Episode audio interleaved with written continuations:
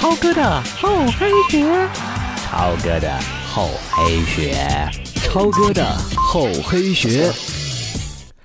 欢迎收听超哥的厚黑学，我是文超。我们的节目在蜻蜓 FM 独家播出。想要关注我的话，可以在新浪微博当中搜索主播文超。有人问我，最好的相处关系是什么样的？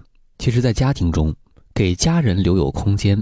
每个人才会感到幸福。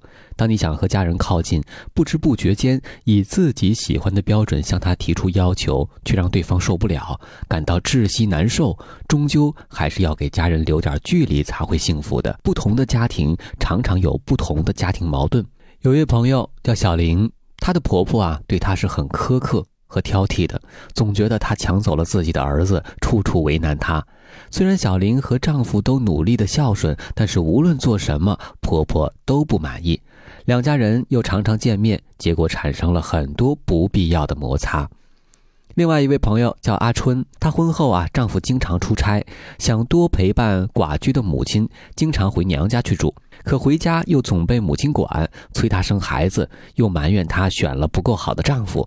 她稍微表达意见，便被母亲视为不孝。而对于母亲，你不理她吧，又觉得于心不忍。小柯的父母过世早，几乎是姐姐养大的。成人之后呢，姐姐依旧喜欢管他，姐姐会经常打电话来问他的行踪，还不请自来的帮忙啊收拾他的房间。看到他的房间里有女人的物品，于是呢便问东问西，甚至问到未来孩子出世这些问题。小柯非常感激姐姐的恩情，却受不了她管手管脚的。我们说，最好的婚姻关系是亲近的，保持距离。我们总是因为爱的名义，不知不觉地介入了家人的世界，但是放在亲情关系上，便有很多人不明白，并且难以做到了。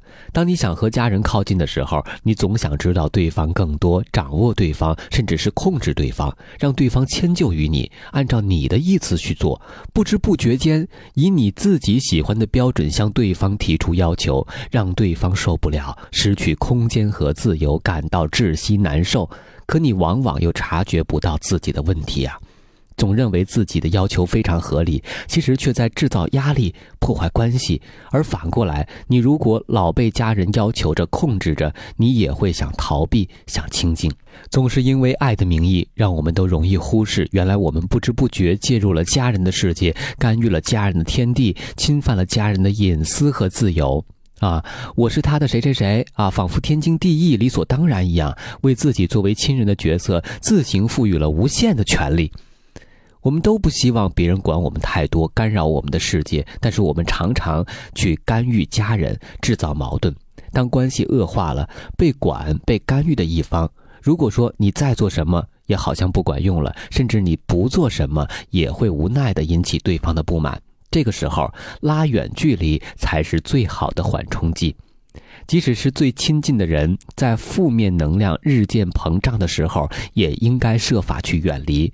比如说，计划分开住啊，或者是减少见面的机会和时间，让双方透透气，回到自己的角落，有机会去冷静，先面对自己，少管别人。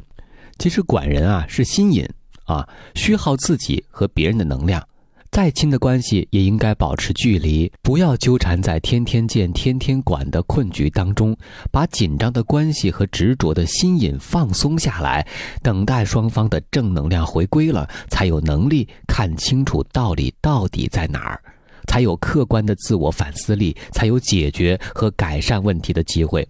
之后你会发现，见面少，摩擦少。啊，没人给你管啊，或管你的时候，你会变得更加的包容啊，更珍惜在一起的和谐时光。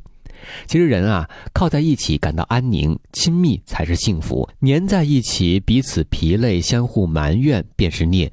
关系再亲，也应该有自己的意愿和生活方式，并尊重别人的意愿和生活方式，保持距离，保留空间，自能相见欢，关系长久可亲，亲密有间才会幸福。